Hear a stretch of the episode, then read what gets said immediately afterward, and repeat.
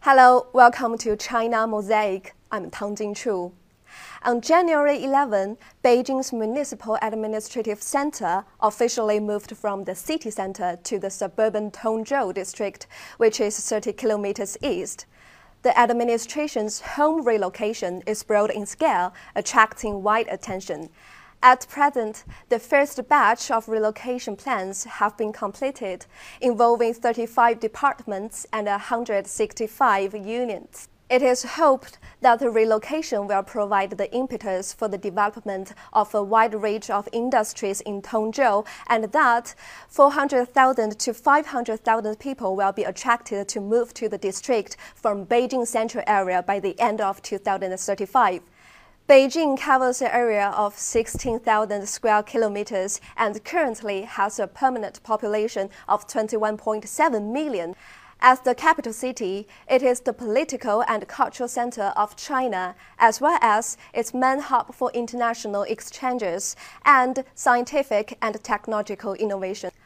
While creating ever more employment opportunities and offering better life choices, Beijing has great appeal to people from all across China and abroad. At the same time, however, like many other mega cities in the world, Beijing is also suffering from big city disease. This disease is defined as arising when Mac City becomes plagued with population expansion, traffic congestion, housing difficulties, and environmental pollution. Foreigners who have traveled, worked, or lived in Beijing know this from their experiences and feel the same. Nowadays, one of the solutions internationally in dealing with the big city disease is to build subsidiary centers with the mega city as the center. This approach requires the joint participation of neighboring cities who must share out the work and help one another. This time, Tongzhou District, where the Beijing Municipal Administrative Center is relocated, has been designed as the sub-center of Beijing. The relocation plan is one of the important steps Beijing has taken to build sub-centers in cooperation with its neighboring cities. Originally, Beijing authorities used Tiananmen as the city center and enlarged the city by continuously expanding the construction of Beijing's ring roads. The emergence of sub-centers is expected to break the old pattern.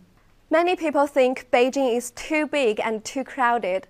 In fact, this need not be the case if we look at the concept of sub-centers. Take Tokyo for example. Its contiguous urban area consisting of various sub-centers has a radius of more than 50 kilometers and a population of over 37 million. Therefore, there is still considerable room for the development of Beijing's metropolitan area. It's just need scientific and prospective planning to make the whole city more suitable for living and working. This year marks the 70th anniversary of the founding of the People's Republic of China, and also 70 years since Beijing became the capital of China. With the municipal administrative center moving to Tongzhou and the new subcenter starting operation, Beijing, the city with the history of 3,000 years, is facing the world with a fresh image. More guests and friends are welcome here to experience its great changes. Thank you for watching.